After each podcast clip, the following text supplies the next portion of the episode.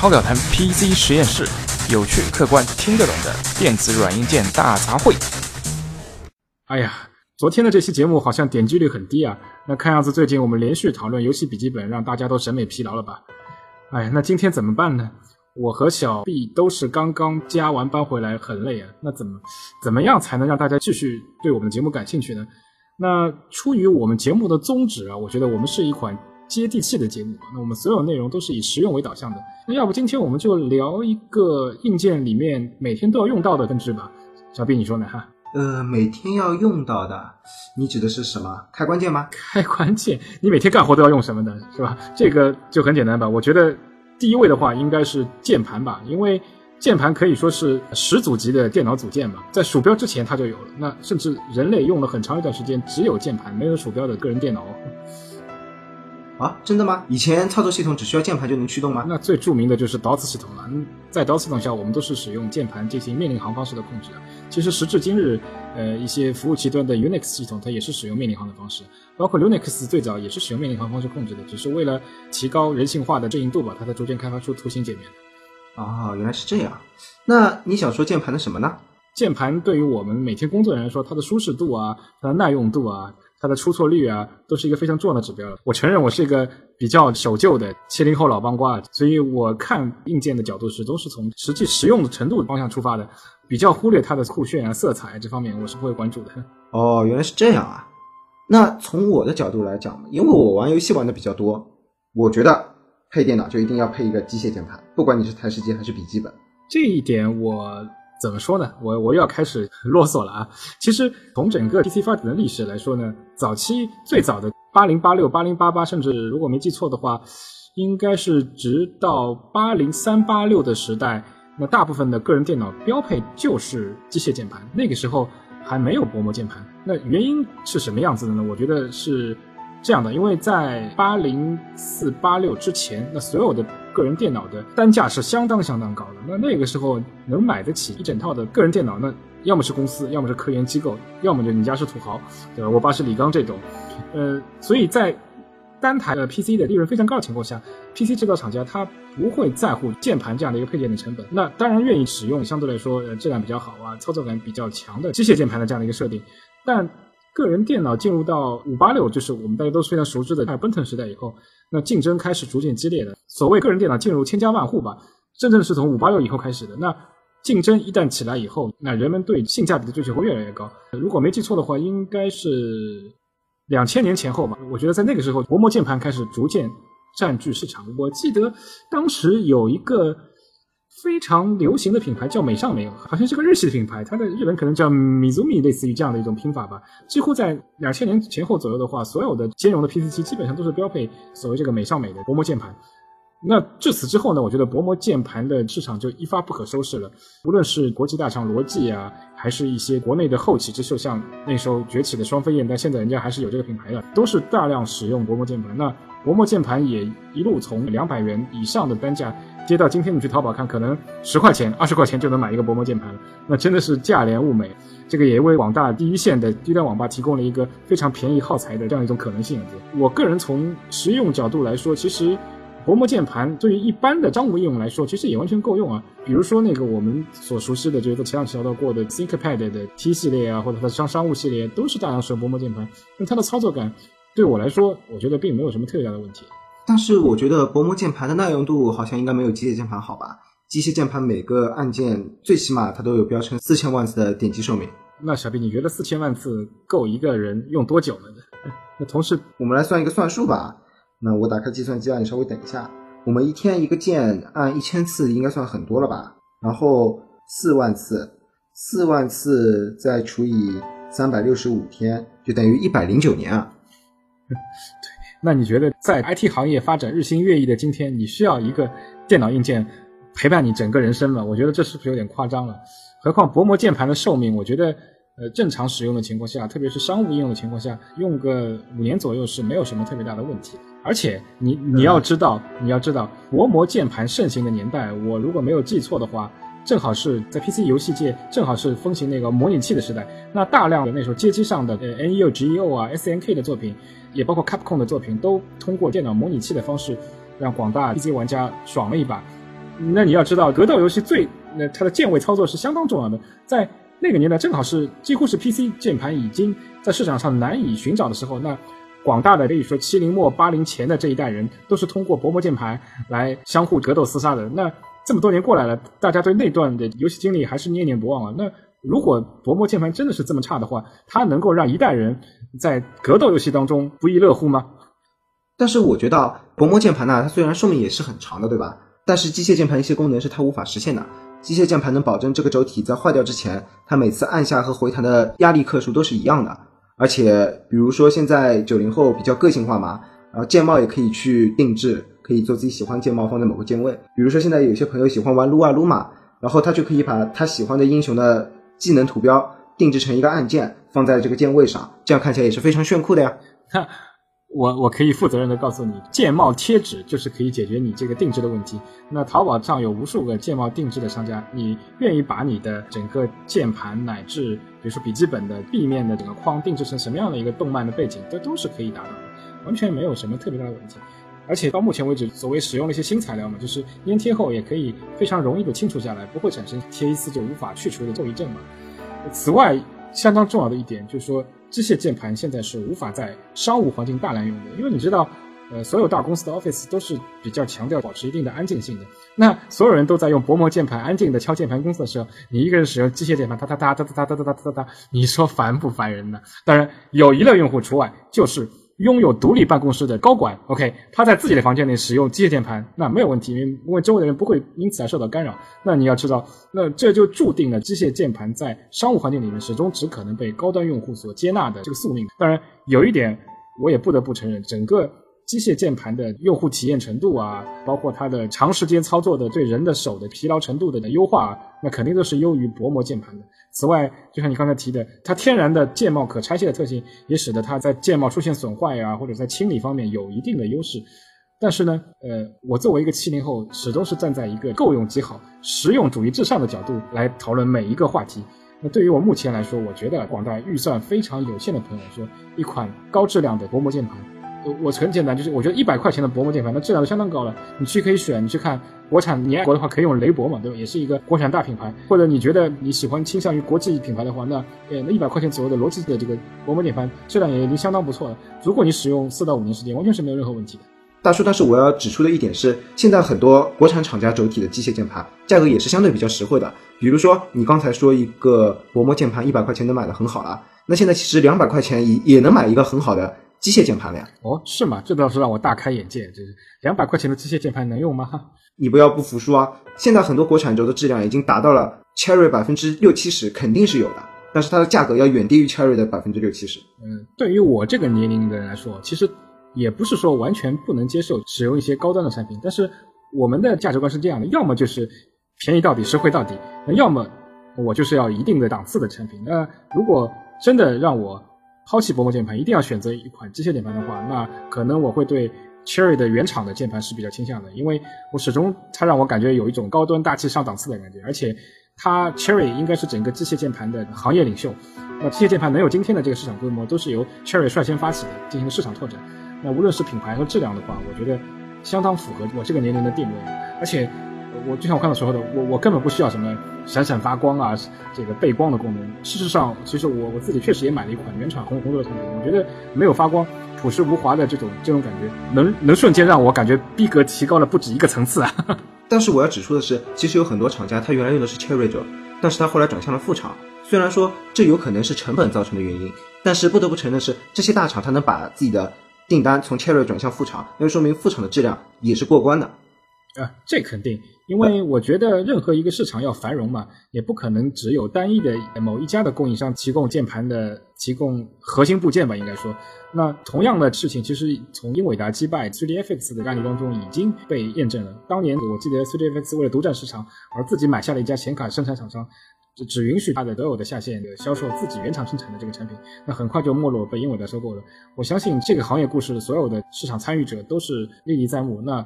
我相信这也是为什么 Cherry 对副厂轴始终保持了一种开放的态度，允许副厂轴在同一市场上同自己的产品进行竞争嘛。那就像我刚才说的那样，很多厂家从 Cherry 转向副厂，也是因为 Cherry 它不肯把自己的轴体供给他们。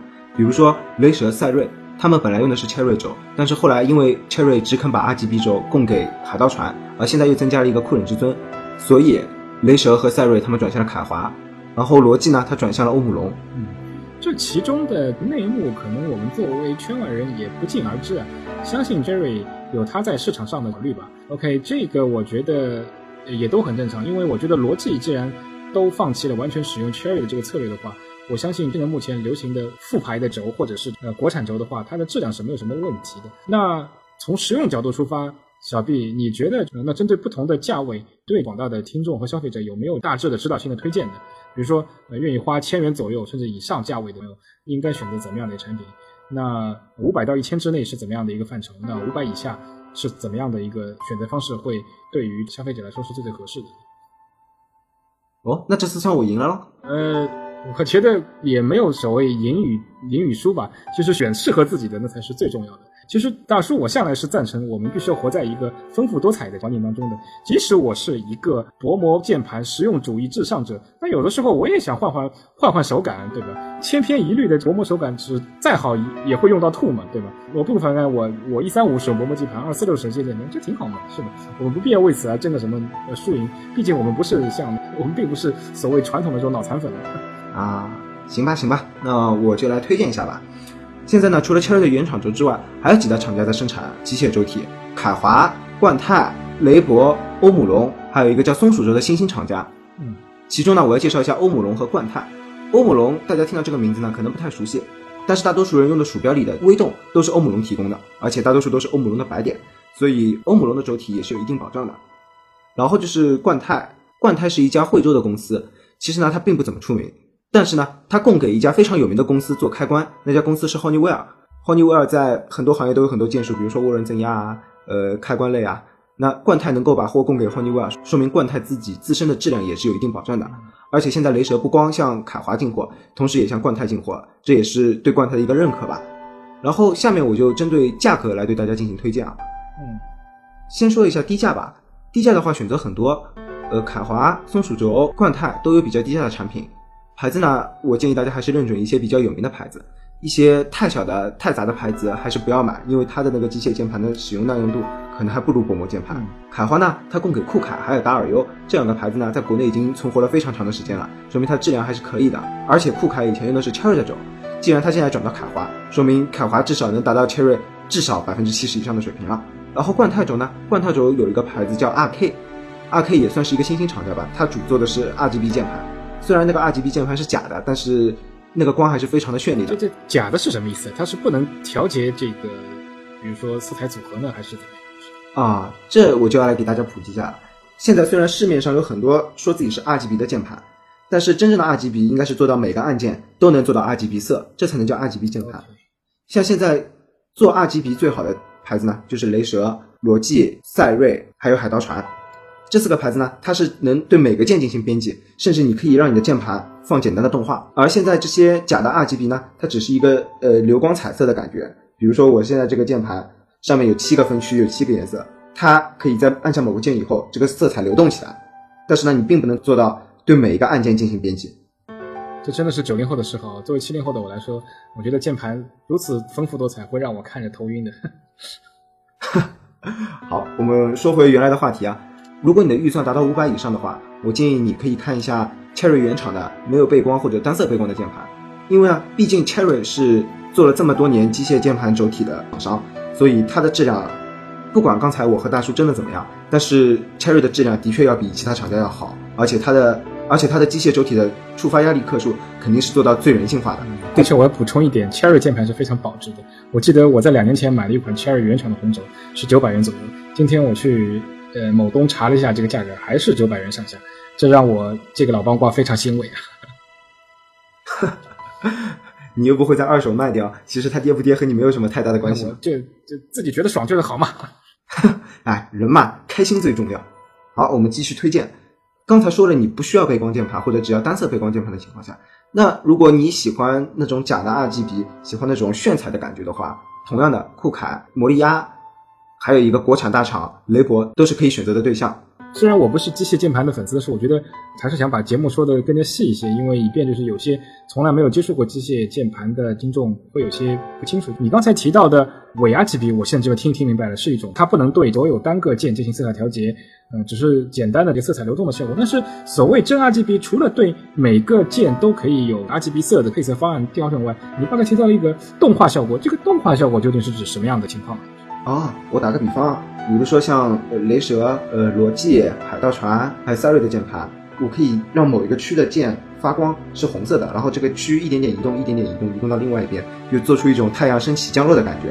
还有比如说我摁下某个键，它的光可以朝四面发散，这样的效果还是比较炫的。哦那比如说我现在的键盘是暗的，然后我摁了一个键，然后它往四周扩散，然后我再摁另外一个键，它又往四周扩散，这个效果是方相当漂亮的。哦我懂了，它把妹神技啊它！其实就是一个可编程的 RGB 的键盘功能，你是可以定制的，对对对甚至它可以配合一些游戏里面，比如说我是在开赛车的话，呃，我是模拟驾驶的话，那当我的赛车的速度越来越高，那我的键盘的颜色可以由蓝色变成红色，甚至就是发出这种闪烁的这种效果，呃，所有这种效果都是可以达到的。通过不同的键盘的编程的配置文件实实现各种不同的酷炫效果，来应对这个不同游戏当中的嗯不同的环境，是吧？我我我理解的对吗，小 P？对对对，对，基本上是可以这样理解的。那这确实是一个不错的一个产品的增值点。到家打开电脑，然后设置好 RGB 的编程以后，直接开启了夜店模式。呃，被你这么一说，我觉得，哎，也许我觉得某一个周末，大叔突然呃脑子一热，也会想有吧？你刚才说可编程定制的这个 RGB 键盘这个冲动哦。但是相对来说，这种可编程的 RGB 是比较贵的，这就是我们刚才说的一千元以上的一个推荐区。然后呢，现在在做这些可编程 RGB 键盘，我比较推荐的牌子呢是，当然第一肯定是海盗船，因为它用的是 Cherry 原厂轴，然后它的价格也不会比我后面要说的几个厂家贵太多，但是它用的是原厂轴，这让很多人感觉非常的舒服。天哪，然后第二个要说的原厂轴呢是酷忍至尊，呃，不知道为什么现在 Cherry 也向酷忍至尊供应了 RGB 的机械轴体，这绝对有有奸情啊！如果呃，这是一场恶心的屁股交易啊，啊屁眼交易。觉得 Cherry 如果只授权海盗船，那我觉得从理性角度我还能理解，因为海盗船的定位确实一向非常高端的，它自诩为呃硬件里面的发烧品牌了。那酷冷至尊，我记得呃两千年前后，它只不过是一个电源的供应商，后来才逐渐涉及到这个散热器设备。那它涉及键盘、鼠标的分类，那才多少年？它无论是从知名度和资历来说。都跟呃不要说海盗船了，那我觉得跟主流品牌逻辑啊，甚至跟雷蛇啊，甚至呃你刚才提到的一些，比如说呃摩里亚啊，我觉得都都有点风马牛不相及的感觉。那这个 Cherry 怎么会突然就垂青酷冷至尊了？这这这里面有问题。呃，这里我给你科普一下，酷冷至尊呢，在前几年他创建了一个高端品牌叫 CM Store，他做的都是一些高端的外设、机箱这些设备，然后。他找的代工厂是一家非常有名的代工厂，这家代工厂同时给日本的 Filco 代工，所以酷冷至尊也得到了一个美名叫半价 Filco，因为它的键盘做工和 Filco 差不多，但是它的价格只有 Filco 的一半啊，Filco 这个价格太高了，而且它没有光，作为九零后的我是不会喜欢的。啊，原来如此，那我就稍微了解。但是我要跟你讲的一点是，这马上要变成一场乱交 party 了，因为 Cherry 又把 RGB 轴供给了地狱火。地狱火又是哪个人家？我从来没听说过，这有点。是它是叫英文是叫 Hellfire 吗？那这感觉有点像 Diablo 的感觉。啊，这个我倒没有去查过，但是地狱火以前是做鼠标脚垫啊，还有鼠标垫比较出名的。是吗？那 OK 行，我管它什么火，那希望它能卖的火吧。然后还有一些牌子使用凯华和冠态轴的雷蛇，使用凯华轴的赛瑞，还使用欧姆柔轴的罗技。这些牌子虽然它用的不是原厂的轴，但是呢，因为这些牌子他们已经做了多年的外设，所以他们在外设上也是有一定功力的。他们能把 RGB 的机械键盘定价的和使用原厂轴的海盗船一样高，那一定是有他们的自信的。呃，所以这三个牌子我还是比较推荐的。嗯，作为七零后的老帮挂来说，我倒是罗技的死忠啊。呃，我基本上每一代的罗技的旗舰手表我都会购买。啊，那你可以去尝试一下罗技的 G 九幺零加啊。这款键盘大家评价还是比较高的。其实我在罗技推出前两年它的薄膜旗舰键盘 G 九百的时候，我是第一时间购入的。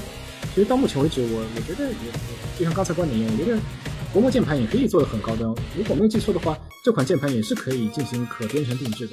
至于发光能不能定制的话，啊，如果没记错，它只是只能发白光还是其他光？哎，我真的不记得，年纪大了。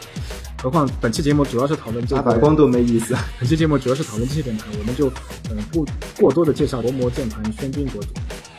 那小毕今天基本上也把整个机械键盘行业的情况啊，包括不同价位的推荐说了一遍。那我最后补一个观点，呃，虽然我们在选购机械键盘的时候，可以按照轴的提供方作为一个判断其键盘好坏的一个基准，但是。呃，有一个观点我也不得不提，即使是同一个轴的供应商，那它的下游的消费品牌好与坏，是否愿意出更高的制造成本，也是影响最终产品的优劣的一个非常重要的因素。以罗技为例，可能会有其他的厂家也同时使用欧姆龙的机械键盘轴，但是罗技本身的生产管控也好啊，它对自己产品的这个设计上的追求也好啊，这不是一家刚刚出道可能十年不到的厂家是可以比拟的。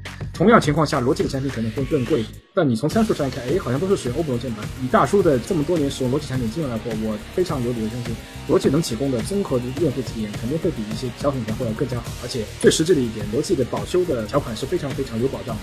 基本上我记得，它都能提供两到三年以上的，有些产品甚至会达到了五年以上的保修的承诺。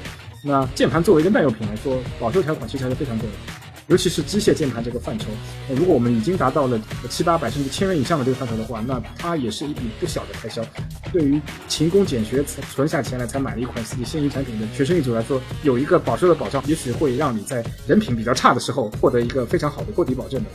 那说了这么多，最终呢，还是希望大家都能够根据自己的预算选择到自己心仪的机械键盘。那这期节目也说的差不多了，大家下次再见。好，再见，拜拜，拜拜。